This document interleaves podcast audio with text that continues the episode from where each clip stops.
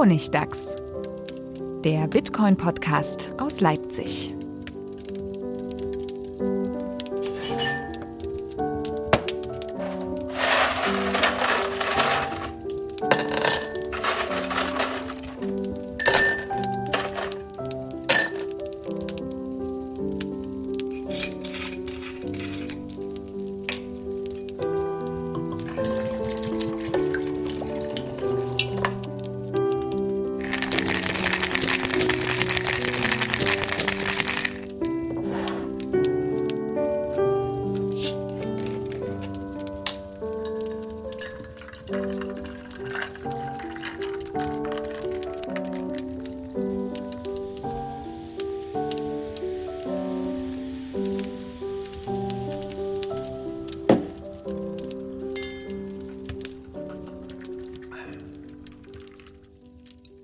Willkommen zum Honigdachs, Folge 45. Heute wieder gewohnt in äh, Standardbesetzung. Hallo Manuel, hallo Stefan. Hallo. Hi. Schön, dass ihr da seid, fit und gesund. Es war ja ein hartes Wochenende, denn zumindest zwei von uns waren in Berlin auf der Lightning Conference.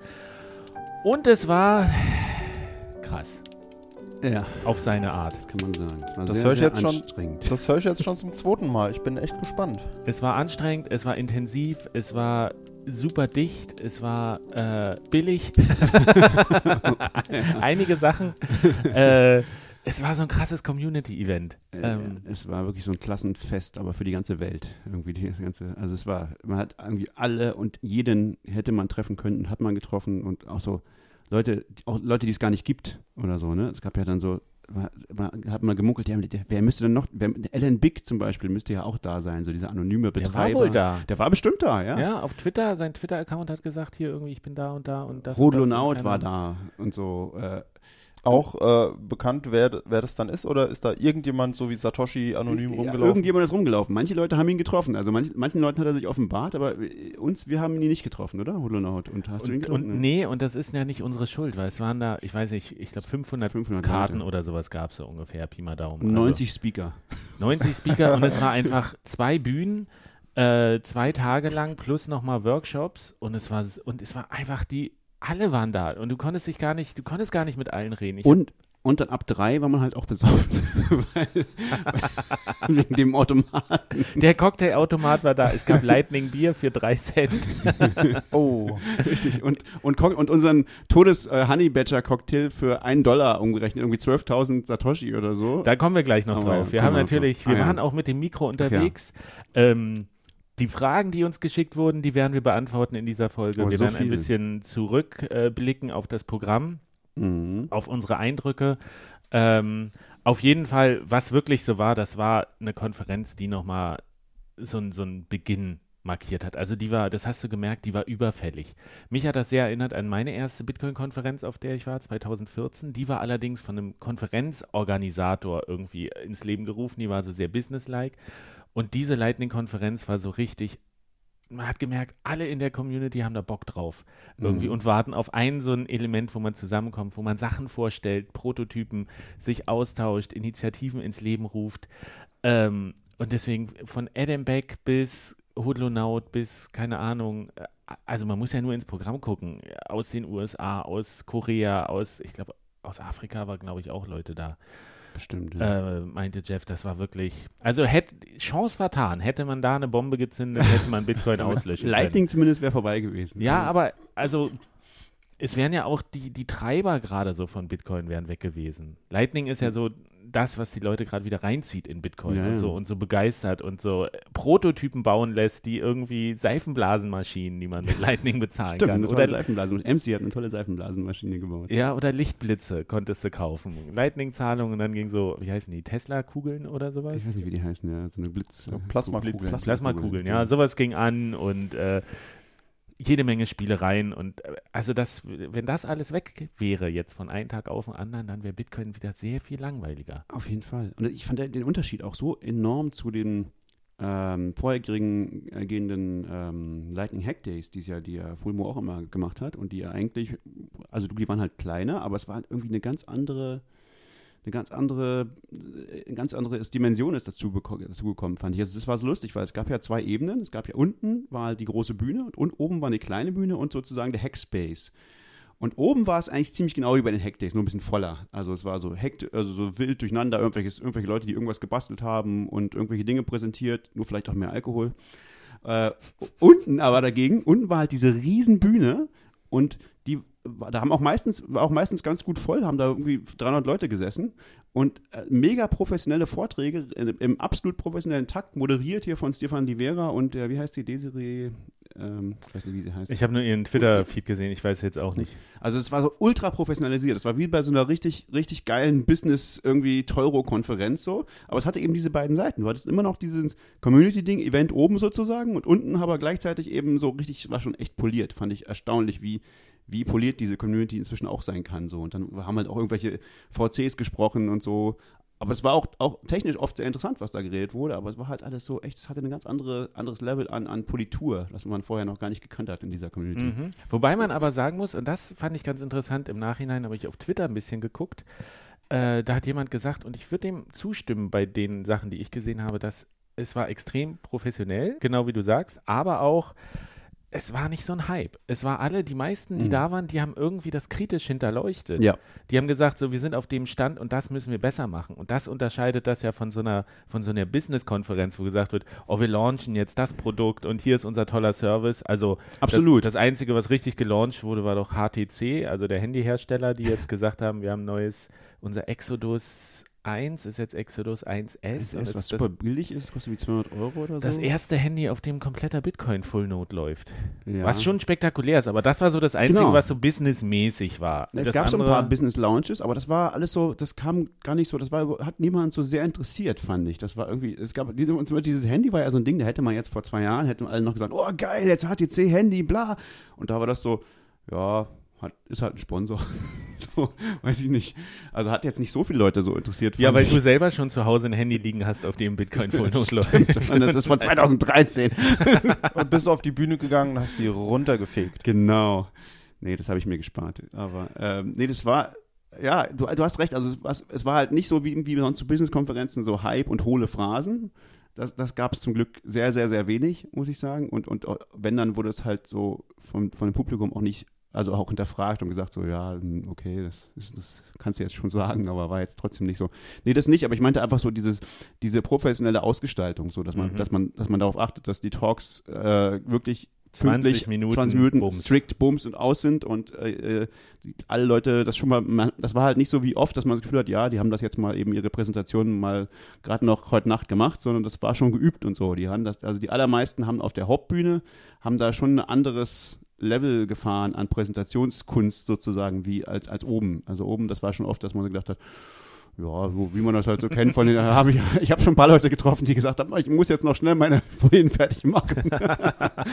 Aber unten war das schon noch ein anderes, anderes Niveau, fand ich. Und das ja. fand ich, ist schon, war schon, also für mich eine neue Erfahrung so auf einer Bitcoin, also zumindest eine Lightning-Konferenz. Niveau ist noch ein guter, äh, gutes Stichwort, denn ich habe noch eine Kleinigkeit vorbereitet. Ich fand ja technisch war das oftmals über meinem Horizont so. Äh, und ich dachte, so bin ich hier überhaupt richtig auf der Konferenz, weil ich fand es technisch sehr, sehr anspruchsvoll und für mich als äh, Geisteswissenschaftler, äh, ich bin nicht immer mitgekommen, dachte mir dann aber, darum geht es ja auch gar nicht, weil meine Aufgabe ist eher so diese Brücke zu schlagen, aber nur um einen Eindruck zu geben, wie intensiv das war. Ich, ich habe mal einen kleinen Soundschnipsel vorbereitet, was so auf der Bühne erzählt wurde. So my talk is going to be mostly about like how do you actually build a new service on top of Lightning in itself. Actually, maybe uh, is actually Lightning native native uh, for the first time itself. So this is more about kind of like how do you build new API and service on top of Lightning itself, rather than like doing maybe kind of like uh, you know point of sale payments something like that. A little bit more on the back end side of things. ich ich habe nicht, hab nicht schneller gestellt, ja. Das ist ja, also, äh, Laolu, bekannt unter Roastbeef im Internet, das ist ja der, der am schnellsten spricht irgendwie. Und der hat einen Talk gemacht über Lightning Keys. Lightning quasi. API, neue Technik, also ja, so eine Technik, wie man so API, äh, APIs mit, mit Lightning monetarisieren kann, sozusagen, sehr schick. Ja. Und ich habe den tatsächlich gehört, den Vortrag, ich habe ihn tatsächlich auch halbwegs verstanden. Es geht, wenn man das live sieht und leicht, der hatte so Folien, die quasi immer das Gleiche gesagt haben, was er auch gesagt haben, dann ging's. So, aber sonst hättest du, glaube ich, keine Chance gehabt. Und er war in zehn Minuten fertig davor. Ja, er war wirklich, der hatte Fragen. Scheiß, er war wirklich, er war wirklich in zehn Minuten fertig und hat gesagt so, ja, äh, so, habt, ihr, habt ihr noch Fragen? So, und das war so cool. Und dann wirklich, ich bin dann halt gegangen, weil bei den Vorher ging es noch, weil er ja vorhin hat, aber bei den Fragen, ja, da hat er halt Freitext geredet, da hast du keine Chance zu verstehen, was er gesagt hat. und Ah, das, das hast du nicht, oder? Äh, das Lustige fand ich, äh, dass Rusty Russell, der hatte irgendwie den dritten Talk oder so, da will ich, ich dachte, was Jameson. Lobb? Ah nee, was Jameson Lobb war es, richtig. Jameson Lobb hat, hast du den? Nee, den, das, den Ton, irgendwie habe ich geguckt, der Livestream, der springt irgendwo mitten, der ist nicht hundertprozentig ah. von Anfang an. Weil das war nämlich so, so gut. Der hat, das, er hat den zweiten Talk gleich gehabt, also den ersten inhaltlichen, den ersten, eigentlich den ersten richtigen inhaltlichen, an James Lobbs gehabt. Und der hat da drin, hat er halt äh, Laolo parodiert. Er hat halt so gesagt, so, ja, ich habe dann irgendwann mal Laolo nach, nach, nach diesem, diesem, dem, dem, dem die Frage gestellt und hat er einfach so eine Stunde, eine Minute versucht, so zu wie Laolo zu reden. Und war, er hat einfach seine eigene Sprechgeschwindigkeit verdoppelt. Das Lustige war, dass es immer noch halb so schnell war wie Laolo. Er hat es einfach nicht hingekriegt. Ja, aber das muss man sich halt vorstellen, dass alle 20 Minuten kommt ein inhaltlich teilweise sehr anspruchsvoller Talk und dann sind manche in der Geschwindigkeit und man hat so, es, also diese Fragen-Antwort-Sektion ist ja auch manchmal, dass man geistig wieder runterkommen kann, holt sich was zu trinken, keine Ahnung, und das geht mal so bam, bam, bam, bam. Also da muss man tatsächlich jetzt im Nachhinein nochmal die ganzen Videos angucken, die werden gerade aufbereitet. Es wurde mitgeschnitten, auf jeden Fall unten alles. Das steht auch schon als äh, ein langer Stream im Netz. Das wird noch in einzelne Talks zerlegt. Oben wurde der erste Tag auf jeden Fall in Bild und Ton mitgeschnitten. Beim zweiten Tag ist leider der Kameramann wohl nicht aufgetaucht. Und jetzt äh, gibt es die Audioaufnahme und die Slides werden da kombiniert. Das Ach, es gibt eine Audioaufnahme. Achso, cool. Audioaufnahme, ja, alles, was ins Mikro ging, wurde halt mitgeschnitten. Ah, cool. Also es ist nicht verloren. Und da waren auch ein paar sehr interessante Talks dabei. Ja, definitiv muss ich sagen. So, jetzt haben wir ja schon ganz schön rumgefeiert hier. Also das klingt, als wäre es der richtige Zeitpunkt gewesen. Vor einem Jahr so eine Konferenz hätte wahrscheinlich nicht so gut geklappt.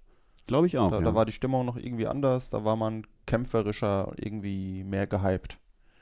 Und da war es auch einfach, glaube ich, noch nicht so angekommen, so bei dem Geld. So, dass man irgendwie gesagt, das ist ja auch die Frage, auch du musst ja auch Sponsoren finden. Das war ja ein Riesen-Event. Also war schon, wie gesagt, auch so, da gab es halt irgendwie Essen und, und Partys und Kram. Und der Kaffee hat einen Cent gekostet in Lightning. Ne, genau, und, und, und es war, war, halt eben auch, da gab es schon offensichtlich auch ein kommerzielles Interesse von, von Leuten, die, also von Firmen, die das irgendwie interessiert so. Und das gab, war vielleicht vor einem Jahr noch nicht so sehr so, kann ich mir vorstellen. Mhm. Ne, also das war schon. Aber auf der anderen Seite eben auch, dass die Leute sich monatelang darauf vorbereitet haben, auf dieses Event oh, ja. und geplant haben. Ähm, da kommen wir gleich drauf zu sprechen, aber ich habe euch was mitgebracht, noch eine kleine Überraschung, oh, nämlich, dass das, dass das so richtig zeigt. Also es war alles Mögliche an Gimmicks da. Wir können jetzt nämlich noch schön anstoßen mit, oh, einem, mit einem leckeren Raspberry Blitz. Raspberry Blitz, geil, was ist das denn? Was oh, ist das? Äh, von, das ist ein Bier. Das hat tatsächlich, vielen Dank Christian für die kleine Spende. Ähm, oh, danke. Christian ist ja der Entwickler oder einer der Hauptinitiatoren vom Raspberry Blitz, dem Bitcoin und Lightning Full Node. Heißt der, Raspi Blitz heißt er genau. Raspi Blitz. Raspi Blitz. Raspi Blitz, genau. Und dann ist er aber zufällig drauf gestoßen, aber irgendjemand hat ihm, hat ihm gesagt, guck mal im Internet, es gibt dieses Bier aus, so eine schottische Brauerei hat Raspberry Blitz gemacht äh, eine alkoholfreie Berliner Weiße. sie, soll, sie, soll, sie soll nur gekühlt schmecken. Ich habe sie extra in den Kühlschrank gepackt. Äh, die irgendwie auf der Suche nach so Tech-Trend-Themen waren und scheinbar im Netz darauf gestoßen sind, auf dem Raspberry Blitz und dann das einfach. Das haben die extra gemacht dafür? Nee. Nicht, nicht für das Event. Die haben das so als Marketing-Gag überhaupt für sich wohl gemacht, diese Brauerei. Und erst hat, haben ihm aber nicht Bescheid gesagt, dass es sowas gibt. Wie, aber das haben die nicht extra für den Raspberry, Raspberry Pi gemacht, oder doch? Inspiriert davon. Wirklich? Wohl. Ja, ja, ja. Es ist wohl, es ist wohl. Das ist ja Ob es hundertprozentig stimmt, weiß ich. Die haben halt im Internet gesucht nach Sachen, die sie irgendwie nutzen können. Und ich meine, Raspberry ist halt irgendwie, mhm. wenn du dann ein fruchtiges Bier machst, kannst du das schon. Das also alles klar, Lightning und Bitcoin ist so. in der kommerziellen Welt angekommen. Wir probieren. Aber wir haben nur zwei. Damn. Ja, wir tauschen durch. Okay. Uh. Wollen wir gar nicht. kann, kann, kann, ich beide haben? Ja. Mm. Oh, ist sauer. Raspberry. Mhm. Oh, oh. Oh. Nee, wird ein echter Erfolg. Sehr frisch, kann man sagen. Also da waren mir die Getränke tatsächlich lieber auf dem äh, auf dem Hackday. Ist, ist, das, der, ist das jetzt der, der, der, Teil, wo wir den, den Einspieler kriegen? Wollen wir, wollen wir zur Reportage gehen? Wir haben es ja so ein bisschen angekündigt, auch auf Twitter und immer wieder gesagt, dass, dass es diesen Cocktailautomaten gibt. Ähm, also beim letzten Hackday gab es diesen Bierautomaten, die Bierzapfe, wo man irgendwie auch für drei Cent konnte man Bier äh, zapfen. Von so Puzzle ITC Becher. aus der Schweiz sozusagen haben die das Zeug genau. hergekarrt. Und das haben sie diesmal auch wieder gemacht. Sogar mit zwei Zapfhähnen. Und, und, und sie haben wohl irgendwie, noch in Berlin hatten sie wohl irgendwelche Teile, die waren nicht geliefert worden oder so, haben dann, sind irgendwie dann rumgefahren von Brauzubehörlieferant äh, zu Brauerzubehörlieferant, haben irgendwie irgendwelche Tabs gesucht und es war wirklich sehr schwierig. Am Abend vorher haben sie es noch nicht gehabt, aber irgendwie haben sie es hingekriegt, ich weiß nicht. Und das Bier hat 402 ähm, Satoshi gekostet und 402 Cent. ist ja der Code für Payment Required. Payment Required, ja, stimmt. Ja, das war symbolisch sehr, sehr passend. Um, und dann gab es aber diesen Cocktailautomaten und der war halt, der war halt schon so ein Highlight auf dieser Konferenz. Also für mich auf jeden Fall auch, ja, war sehr schön. Also so mit Liebe gemacht. Mit so viel Liebe. Sollen wir einfach reinhören? Wir haben ja eine, eine Live-Reportage vor Ort oh, gemacht. Yeah. Wir stehen jetzt hier auf der Lightning-Konferenz an dem äh, berühmt-berüchtigten Cocktailautomaten, den ihr gemacht habt. Sag doch mal, wer du bist und wie ihr auf die Idee gekommen seid, einen Cocktailautomaten mit Lightning zu bauen. Also ich bin der Markus von Bitcoin aus dem Turm und auch ein großer Fan eures Podcasts. Und haben wir auch den Bitcoin im Turm gestartet wegen euch. Weil ihr so faul wart. So das war jetzt nicht abgesprochen, gell? Weil ihr so wenige Folgen macht, haben wir gesagt, dann machen wir auch noch ein paar. Nee, wir haben äh, als Community-Projekt haben wir das gestartet. Das war eigentlich hauptsächlich Rolf seine Idee. Und der hat halt vor allem die ganze Hardware gemacht. Und dann haben so etwa 15 Leute daran gearbeitet. Software, Hardware, 3D-Drucker, die ganzen Teile gefräst oder ich weiß eigentlich gar nicht, was alles gemacht wurde. Wir können ja mal ganz kurz das beschreiben, was das ist. Also es sieht aus von der Form her wie ein Mini-Klavier. So, so, zwei Stufen gibt es. Da ist ein kleines LCD-Display. Da ist in der Mitte ist so ein Ort, wo man den Becher raufstellt. Da führen ganz viele Schläuche hin. Da ist eine kleine Glocke. Genau, das, das wenn er fertig ist. Das schönste Detail. Und unten drunter ist so, ein, ist so lauter kleine Motoren, zwölf Motoren für zwölf Ingredienzien. Genau.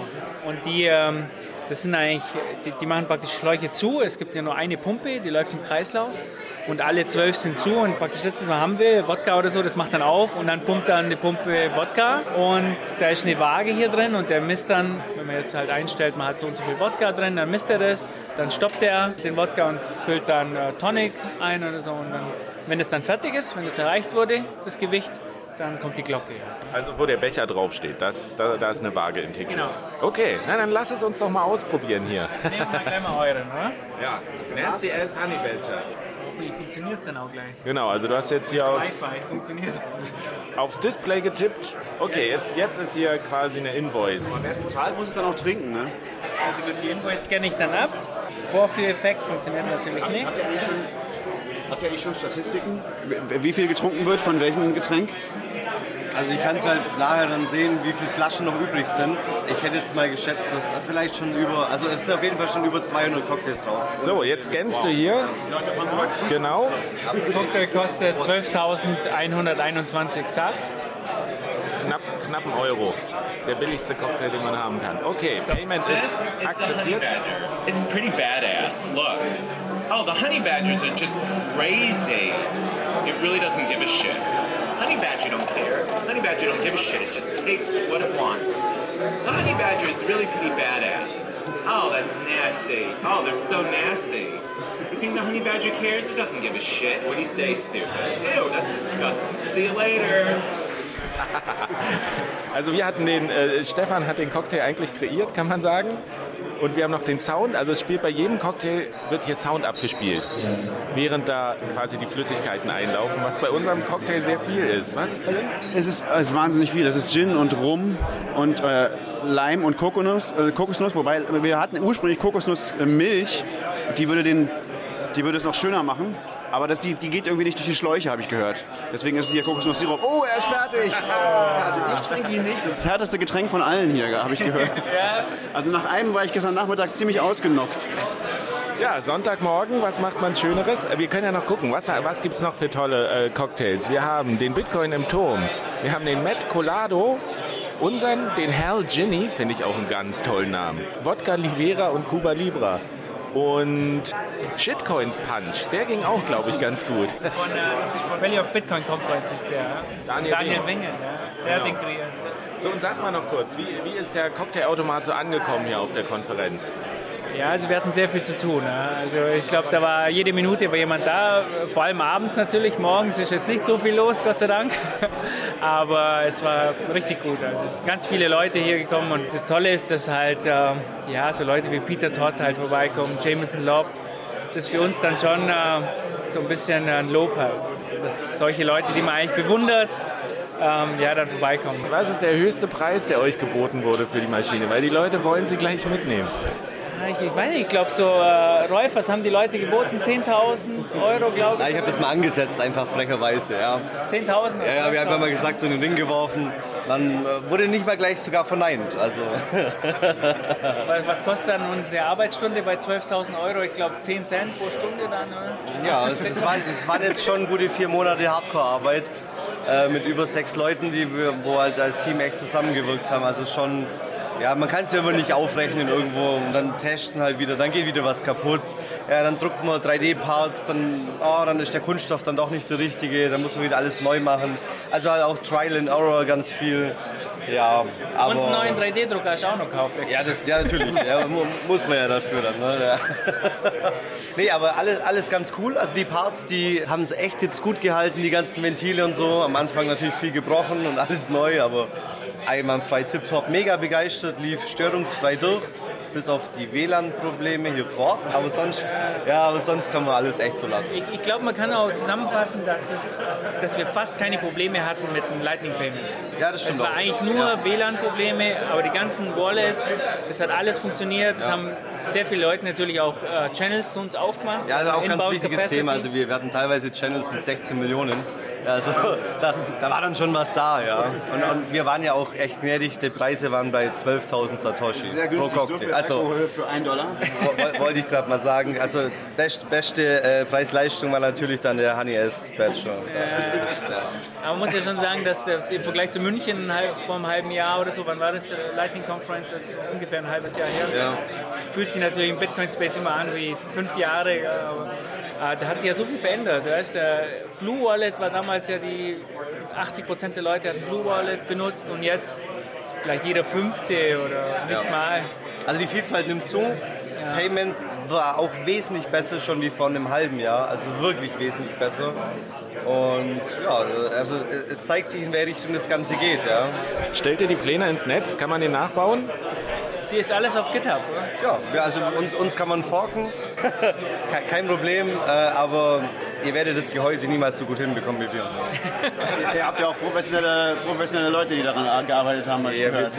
Ja, es sind einfach gute Leute im Team, muss man sagen. Ja, also sehr beeindruckendes Community-Projekt. Also 15 Leute hattet ihr, die da irgendwie mitgemacht haben. Ja, ich glaube, wenn man alle zusammenzählt, weißt du, wenn du mal loslegst. Ja, also das, das Kernteam sind so sechs Leute, mhm. ja, aber es kommen natürlich immer viele Ideen in den Ring, so wie es halt überall ist. Ja, man fängt was an und dann kommt der Nächste dazu, hat eine tolle Idee, die wird umgesetzt. Also so soll es ja auch sein. Ja. Also, oder der kann was Tolles, weißt du? Es ist ja, ja, genau. Du brauchst ja nicht nur Softwareleute, du brauchst ja auch welche, die CNC äh, drehen und fräsen können. Ja, ja. Nein, wir, wir haben jetzt auch schon hier tolle Ideen mitgenommen, was die Leute gerne noch so an Features hätten. Videos, ja, es soll Videos abspielen.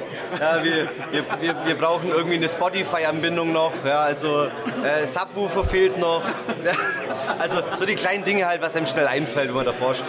Okay, und was man jetzt nicht sehen konnte hier, oder was ihr nicht sehen konntet, ist, hier wurde doch dann schon wieder an dem Cocktail genippt. es ist auch Sonntagmorgen, wenn er schon da steht, der Nasty Ass Honey Badger, dann gibt, findet sich auch immer einer, der daran nippt. Okay, äh, das soweit als, als kleine Impression. Zurück ins Studio, Stefan. Ja, schönen Gruß nochmal an die Leute von Bitcoin im Turm mit Definitiv. ihrem Podcast. Hört da auch mal rein. Die machen guten, gutes Zeug. Noch tollere Kaffeemaschine, äh, Dingsmaschine, Honigdachsmaschine. Cocktail. Cocktailmaschine. Cocktailbot genau, Satoshi Cocktailbot. 12. Unglaublich. Kleiner Nachtrag noch. Ich habe tatsächlich eine Statistik gefunden äh, von der Konferenz. Und zwar, wie ich das. Ich dachte so von der Cocktailmaschine. Ja, ja, auch. Das, das ja auch. Und zwar wurden äh, ungefähr zwei Drittel aller Tickets wurden mit Bitcoin äh, bzw. Lightning bezahlt.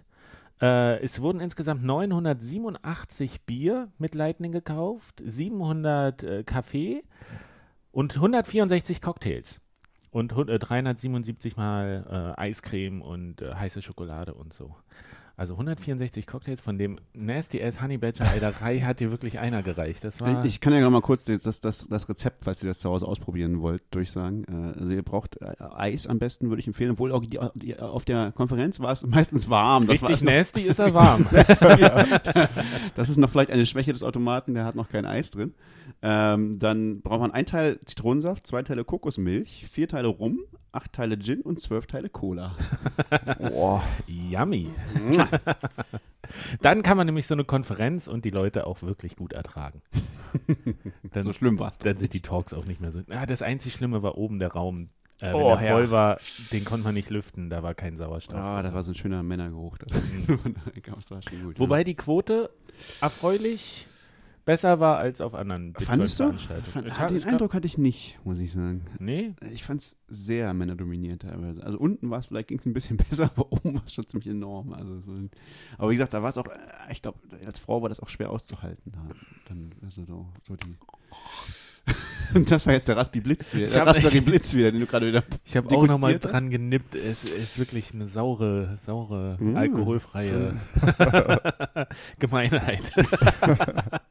okay. Was machen wir als nächstes? Lass uns noch mal ein paar, über ein paar Sachen sprechen, die wirklich positiv aufgefallen sind, aus dem Programm oder sowas. Ähm, wir haben ja einen Talk gesehen von Jack Mullers, Oh ja, der war äh, sehr spannend. Entwickler von Sepp, der eine kluge Sache gesagt hat äh, zum, zum Blockspace, also quasi der Raum, der in den Blöcken der Bitcoin-Blockchain zur Verfügung steht. Genau, weil das, das ich hatte das komischerweise noch nie gehört, dieses Konzept, aber es ist eigentlich total naheliegend, fand ich. Und er hat das halt so sehr schön illustriert, so das Ganze, weil der hat ja ein Business neuerdings, wo er sozusagen für Leute ähm, Kanäle aufmacht, Lightning-Kanäle. Also er macht, er öffnet, er benutzt natürlich Blockspace dafür. Und weil man muss eine Transaktion in die Blockchain schreiben. Genau, um, einen Kanal, Kanal aufzumachen, muss man eine Transaktion in, in, die Blockchain schreiben und das macht er halt als Unternehmen und das ist für ihn natürlich teurer, je teurer gerade der Blockspace ist. Also je teurer die Fees sind sozusagen, die Gebühren in, in Bitcoin. Und die variieren ja sehr extrem. Also das kann tatsächlich mal ein, zwei Größenordnungen mehr oder weniger werden. Also normalerweise im Moment reicht es wahrscheinlich immer, das, das, den Minimalfee zu nehmen. Das ist ein Satoshi pro Byte. Also da bist du bei ungefähr 1 Cent. Aber es kann auch ganz schnell mal ein Dollar werden. Oder im Extremfall auch mal 10 Dollar. Und wenn dann die Kundengruppe skaliert, dann bist du ganz schnell irgendwie, dein Budget fürs ganze Jahr ist in einem Monat weg. Richtig, und das ist natürlich ziemlich unangenehm. Und das, das Problem haben, hat er dann festgestellt, natürlich all, eigentlich alle Unternehmen, die in diesem Bereich irgendwas mit Bitcoin machen, dass es für sie ein riesen Kostenfaktor ist, Gebühren. Ähm, und, die, und die sind halt extrem variabel. Und, äh, und er legt die nicht direkt um. Er nee, genau, er legt die nicht, an. Genau, also er, ich weiß nicht genau, wie, was sein Geschäftsmodell ist, aber es ist bei vielen Leuten ja so, auch bei Coinbase und so, glaube ich, normalerweise zahlst du die Fees nicht selber, glaube ich, und so, sondern das machen die aber irgendwie mit irgendwelchen Arbitragegebühren und so. Ja, zumindest bei Lightning ist es ja so, dass, dass du ja keine Gebühren verlangen kannst, wenn noch nicht mal eine Zahlung stattgefunden hat. Mhm. Also du hast ja, du machst ja erstmal den Kanal auf, du, du baust erstmal die Infrastruktur und das kostet ja schon Geld. Ja, und aber jedenfalls ist ihm aufgefallen, das Problem haben natürlich viele Leute und es ist aber interessant, weil es wäre ja sehr schön, wenn, wenn Unternehmen sich dagegen schützen könnten. Und wie schützt man sich gegen, gegen, eine, gegen eine, einen Kostenfaktor, der sehr variabel ist? Ideen? ich habe es gehört. Du weißt es, ja, du weißt es. Naja, man, man, man, macht, man bietet einen, äh, einen Future an. Ne? Also, einen, äh, also eine. Du wettest quasi auf genau. steigende genau. oder fallende Preise. Genau. Je nachdem, was dein Geschäftsmodell ist. Das war, das war glaube ich, die Kernaussage von ihm. Es gibt zwei Parteien. Und genau, und es gibt nämlich eine Gruppe von, von Leuten, die haben genau das entgegengesetzte Problem. Die haben nämlich das Problem, dass äh, für sie sind hohe Fees sehr gut und niedrige sehr schlecht. Und, und die wollen sich auch dagegen versichern, dass die, dass die Fees in dem Fall niedrig sind und das sind die Miner. Ähm, das heißt, man könnte also, irgendjemand müsste sozusagen äh, ein, ein Future anbieten, das sagt, okay, oder ein, eine Option, ich weiß nicht genau, wie das, wie das technisch funktioniert, finanztechnisch, aber ähm, äh, jedenfalls ein Vertrag, der sozusagen ähm, teurer wird, wenn die Fees äh, teurer werden oder billiger, wenn die Fees billiger werden oder andersrum, weiß ich nicht genau. Na, es, die Idee ist quasi der Ausgleich. Wenn du, wenn du, du brauchst für dein Geschäftsmodell niedrige Fees, dann sicherst du dich quasi dagegen ab, dass die, die Fees steigen, indem du sagst, wenn die Fees steigen, dann gewinne ich. Du setzt quasi auf. Dann kriege ich Geld, genau. Genau, dann kriege ich Geld zurück. Und damit kannst du die steigenden Fees wieder ausgleichen. Und bei den Minern ist es halt genau der Gegenpart, dass sie sagen, wir wollen eigentlich hohe Fees. Und wenn die Fees zu niedrig fallen, dann können wir unsere Stromkosten nicht mehr bezahlen. Äh, zumindest in Zukunft, auch wenn der, der Block-Reward nicht so, äh, noch weiter zurückgeht. Und die sagen eben, okay, wir, wir setzen darauf, wir profitieren in diesem Vertrag davon, wenn die Fees sinken, weil dann kriegen wir aus diesem Vertrag das Geld, was wir mit unserem Geschäftsmodell verlieren durch die sinkenden Fees. Genau, also das wäre sehr, sehr praktisch. Es ist erstaunlich, dass das noch niemand anbietet. Eigentlich ist es super naheliegend. Warum stimmt. hat das noch, das noch niemand an, habe ich mich dann gefragt. Na, er hat, er hat so begründet, weil diese Betrachtung von diesem Blockspace als Commodity, als, als, als Gut bisher noch nirgends so richtig auf dem Schirm ist. Hm. Das ist einfach, das ist einfach ein Denkprozess. Wir sind noch so früh in der ganzen Geschichte, dass solche Sachen, selbst die naheliegenden Sachen, noch nicht irgendwie erschlossen sind. Es muss sich halt immer jemand drum kümmern, der das auch macht. Und es gibt ja noch nicht so viele Leute, die da überhaupt unterwegs mhm. sind. Und kann, ist das schon, trägt sich das schon als Business, muss ja mal durchrechnen. Ja. Man muss natürlich jetzt schon etablieren, damit es sich dann wirklich gut äh, läuft, wenn, wenn der Mining Reward runtergeht und die Fees mehr Bedeutung haben für die Miner. Ja, ja. Es ist auf jeden Fall ein guter, guter Gedanke für die Zukunft, da schon mal drüber nachzudenken und da Konzepte zu entwickeln.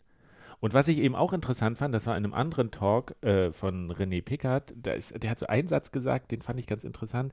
Äh, irgendwas, wenn die, wenn die, wenn der Kanal geschlossen wird, dann müssen die wieder, äh, da muss quasi, was sagt man? Es to muss, be Blockspace? To be Blockspaced, ja, ja, ich will darauf hinaus, aber die, die, die Daten irgendwie, also der muss ja geschlossen werden und es muss in die Blockchain geschrieben da werden. Muss wieder eine Transaktion und geschrieben diese werden, Formulierung ja. to be Blockspaced, fand ich so interessant, weil es, weil es diesen Blockchain-Begriff so um, umgeht und sagt so, wir müssen eigentlich auch in dieses, in dieses begrenzte Gut äh, der Blockchain muss das irgendwie wieder äh, verankert werden. Und äh, das ist so eine vollkommen neue Form, Sachen auszudrücken, to be blockspaced. Meine Transaktion muss to be, äh, muss, muss geblockspaced werden. und nicht mehr in die Blockchain reingeschrieben. Also das fand ich so manchmal, äh, siehst du, dass die Leute schon anfangen, anders wieder auch über Bitcoin nachzudenken und so. Und äh, das habe ich mir auf jeden Fall aufgeschrieben, dass das ein interessanter Punkt war. Mhm. Das ist ja auch eins der mittelgroßen Probleme von Lightning, dass man schon bei der beim Öffnen des Channels festlegen muss, wie viel Fees dann beim Schließen zur Verfügung stehen. Genau, das ist eine der Sachen, die, die im Moment noch, noch unpraktisch sind, die sich hoffentlich sehr bald ändern, aber dann, dazu brauchst du ein paar kleinere Änderungen in Bitcoin. Ähm, das, ist, ist, sehr tricky, das richtig zu machen. Also das ist schon der Plan, der Platz, also die, die Idee, dass das anders zu machen, zum Beispiel mit Child Pays for Parent oder so, also dass dann sozusagen derjenige, der es wieder ausgibt, wenn es geschlossen ist, das, das pushen kann. Äh, aber das geht äh, aus technischen Gründen noch nicht so gut. Ähm, aber da gibt es durchaus Leute, die daran arbeiten. Also, aber ja, das ist im Moment noch ein, ein Ding. Beantwortet das quasi die Frage, die uns gesch geschickt wurde, ähm, wie das dann ist? Können alle Menschen auf der Welt eine, einen Kanal aufmachen schon? Nee, das ist, das geht, da geht es ja eher um das Schließen. Also du, ach, du meinst das vorher, äh, naja, würde ich nicht, also das, wie, ob alle, die Frage ist, wie schnell lassen sich Channels für die gesamte Weltbevölkerung erstellen? Ich habe im Kopf, dass es furchtbar schlecht skaliert, da man ja für jeden Channel eine On-Chain-Transaktion braucht, habe aber irgendwas von Channel Factories und Layer 3 dunkel im Kopf. Ja, ähm, es geht vielleicht, ich weiß nicht, ob das jetzt zu weit geht. Vielleicht, man, vielleicht könnte man die Fragen beantworten, indem man immer sagt, in welchem Talk das behandelt wird. es gibt ja sehr viele Talks, dann könnt ihr euch die selber angucken. Ähm, ich, hat das jemand gemacht? Gucke ich gerade. Das ist, glaube ich, nicht so richtig. Also eine richtige Lösung gibt es noch nicht. So viel können wir. Festhalten. Also im Moment ist es aber auch noch kein Problem. Also das ist ja, das ist ja die Annahme ist ja, dass, dass alle Menschen auf der Welt einen Kanal aufmachen wollen. Das ist ja jetzt nicht so. aber wenn es so ist, dann haben wir hoffentlich dazu auch bessere Lösungen. Also genau, also man kann sowas machen wie Channel Factories. Ähm, da, dass die Idee ist davon ist einfach sozusagen, dass ein Kanal äh, dass man einen Kanal aufmacht mit, mit nicht nur zwei Teilnehmern, sondern mit beliebig vielen theoretisch. Ähm, praktisch ist das wahrscheinlich dann nicht so viel, sondern vielleicht, weiß ich nicht, kann, das muss man rausfinden, was der Markt hergibt äh, vielleicht 100 oder so. Ähm, das wäre schon sehr viel. Und dann können, also das ist sozusagen, macht eine Transaktion, die 100 Leute auf einmal onboardet und dann können diese Leute untereinander wieder, äh, wieder Channels unter sich bilden, ähm, ohne eine neue On-Chain-Transaktion zu machen. Ähm, also diese sozusagen 100 Quadrat möglichen Kanäle, die man da bilden kann, sind 10.000, da kann, die, die kann man dann ohne On-Chain-Transaktionen machen indem man nur eine Transaktion gemacht. Das Problem davon ist, dass sozusagen, zumindest so wie es im Moment ist, die Idee von diesen ähm, Channel Factories ist, je mehr Leute du da drin hast, umso schlechter funktioniert das, weil wenn einer von diesen 100 Leuten nicht mitspielt, dann können die anderen auch nichts machen, außer im Prinzip den Kanal wieder schließen. Also das heißt, dann müssen immer alle irgendwie dabei sein, wenn du den, den Zustand ändern willst von diesen, also wenn du sozusagen einen neuen Kanal aufmachen willst zwischen einem von diesen 100 Leuten oder schließen willst, dann müssen alle 100 dabei sein. Ist ja wie die EU. Deswegen sind 100 vielleicht nicht gut, sondern vielleicht eher 5 oder so. Ähm, das, das muss man halt dann wissen, dann praktisch ausprobieren. Äh, aber das gibt, es sind so Ideen. Also man kann, man kann verschiedene Dinge ähm, machen, um, um äh, Leute zu onboarden. Und dafür, also was dazu gerade sehr viel passiert, also in diesem On ähm, Onboarding, da was da gerade ganz viel passiert, ist so dieses ähm, ist ein bisschen anderes Problem, aber das, das, die Idee ist, ähm, äh, Turbo-Channels zu machen. Also, dass, dass du als Anbieter von sowas jemanden gegen Fiat irgendwie verkaufst du äh, einen Kanal mit Inhalt und, und gleichzeitig und, und, auch so sozusagen, dass noch äh, Platz drin ist für ihn, dass er was empfangen kann. Und du machst ihn also ihm auf und den kann er sofort benutzen. Ähm, du wartest gar nicht auf Confirmations, weil das, das Schöne ist ja, der vertraut dir ja sowieso, der, hat, der gibt dir ja sein Fiat. Da entsteht kein weiterer Trust. Ähm, und der kann den sofort benutzen. Das ist, eine ganz tolle UI. Und dazu gab es eine ganze Menge Talks, wie sowas benutzt werden kann. Also zum Beispiel Fabrice Drouin hat darüber gesprochen, aber vielleicht ist es noch besser, als den Talk sich anzugucken, ist, sich dieses Video anzugucken. Die hat, der, hat jetzt, der hat nämlich am gleichen Tag, am ersten Tag der Konferenz ein Video rausgebracht. Also Assange, diese Firma aus, ähm, aus Frankreich, die von ihrer Next Level ähm, Wallet, die heißt Phoenix, oder fünf, weiß nicht, wie man so Französisch spricht. Phoenix. Phoenix wahrscheinlich. Ähm, und äh, und die, die ist ganz toll. Das ist so ein Prototyp und die macht wirklich so alle Painpoints, die man heutzutage so hat in, in, in Lightning, abstrahiert die völlig weg. Also da, da, du hast nur noch eine einzige, ähm, eine einzige Menge Geld. Das ist egal, ob das in Bitcoin oder in Lightning ist. Du kannst beides, Bitcoin und Lightning, mit, in, in gleicher Weise damit bezahlen. Das muss dir nie, immer egal sein. Es kann dir völlig egal sein, äh, was du davon wo hast. Du musst nie Kanäle öffnen oder irgendwas. Alles geht sofort. Äh, und das ist alles so Magic. Und das war so, uh, okay. Und, und er hat halt erklärt in dem Talk, wie das tatsächlich, wie das funktioniert. Und das, das geht tatsächlich. Also es ist noch nicht raus. Die haben vor, das im Dezember rauszubringen wohl. Ähm, aber es gibt halt so auch heute schon Tricks, mit denen man diese Experience in diese Richtung bringen kann. Vor allen Dingen gab es ja so, das war auch interessant, dass er gesagt hat, so, jetzt lösche ich diese App von meinem Telefon runter und aber ich habe ja den Seed aufgeschrieben, wie bei einer normalen Bitcoin-Wallet. Zwölf Worte irgendwie und dann hat er die wieder installiert und hat die Worte eingegeben und alles war wieder da. Richtig, oh, dann kriege ich ja schon sofort Kopfschmerzen. Das, das, ist der andere Painpoint. Nee. Wie, Gänsehaut musst du kriegen, ja. wenn du Kopfschmerzen Wieso kriegst du Kopfschmerzen? Ich bin noch bei den Kopfschmerzen. Ich lösche das mal runter und habe aber noch Channels offen und alles Mögliche. Genau. Und das funktioniert, das ist ja Zauberei. Das ist eben Zauberei, genau. Das geht nämlich heute eben, das ist, finde ich, ist auch noch ein großes Problem. Also für mich fast das größte Problem heutzutage noch von Lightning, dass diese Backup-Story, die, die ist bei keinem von den Clients äh, vernünftig. Das ist alles so, ja, man kann echt nur hoffen, dass es nicht abschmiert, weil sonst weiß man nicht, ob das Geld vielleicht noch da ist. Also und da findet man auf Reddit genügend Talks, wo jemand sagt, oh, ich habe vier Bitcoin in Lightning verloren. Wo man sagt, so, naja, vier, vier ist aber auch ein bisschen mutig irgendwie. Aber das ist tatsächlich auch ein Punkt, der mir im Nachhinein bei dieser Konferenz aufgefallen ist.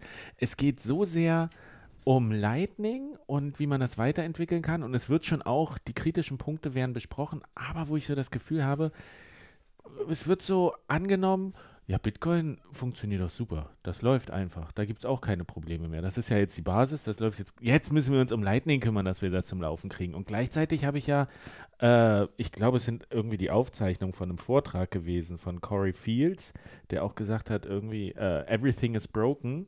Und der hat sich auf Bitcoin bezogen hat, und hat so mal ein bisschen aufgelistet, ah, also wie anfällig Bitcoin in der Theorie zumindest noch ist für alle möglichen also für Bugs oder du bist abhängig von anderen äh, äh, Protokollen oder, oder Dienstleistern oder ähm, halt auf diese C, wie heißen die CVE, Critical Vulnerabilities und äh, Exploit. Exploits. Und ich habe mal nachgeguckt auf der Liste. Also Bitcoin hatte schon 45, glaube ich, von, von diesen Dingern. Und da gibt es ja diese, die, der Inflation-Bug ist ja der berühmte ich glaube 2010, wo jemand äh, irgendwas 90, 80, 82 Milliarden Bitcoin mit einer Transaktion erzeugen konnte. Äh, und diese, also die tauchen halt immer wieder auf und die einen sind kritischer und die anderen sind irgendwie vielleicht nicht ganz so schlimm und die einen lassen sich sehr schnell lösen, aber das täuscht einen so ein bisschen, diese Konferenz darüber hinweg, dass Bitcoin ja selbst immer noch ultra experimentell ist auf eine gewisse Art. Ja, das mhm. Schöne ist ja, dass es wirklich ziemlich strikt getrennt ist voneinander.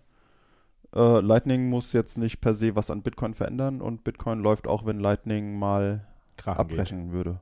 Ja, genau. Lightning ist halt davon abhängig, dass bestimmte Dinge bei Bitcoin funktionieren. Ne? Das ist Bitcoin, also was Bitcoin halt verspricht, zum Beispiel, dass es zensurresistent ist, ist halt für Lightning wichtig. Wenn Zensur in, Light, in Bitcoin würde in Lightning Diebstahl bedeuten. Äh, das heißt, so, nur solange Bitcoin das auch hält, was es verspricht, kann Lightning funktionieren. Ne? Das, ähm, Aber das sind ja meistens keine Protokollfragen ob es zensurresistent ist. Nö, nö, das kann man, das ist nur, nur das nehmen wir nur an, dass Bitcoin das ist, sozusagen. Das scheint es bis jetzt zu sein, aber wenn es das nicht mehr ist, wäre das ein Problem für Lightning. Mhm. Ne? Und das sind ja eben auch die Fragen, die mit äh, Blockspace irgendwie, wie gehen wir damit um, wie können sich Miner finanzieren auch in Zukunft. Das betrifft ja dann auch wieder direkt Bitcoin, dass, dass dieses System, das Mining-System dezentralisiert bleibt, beispielsweise. Mhm, absolut, ja.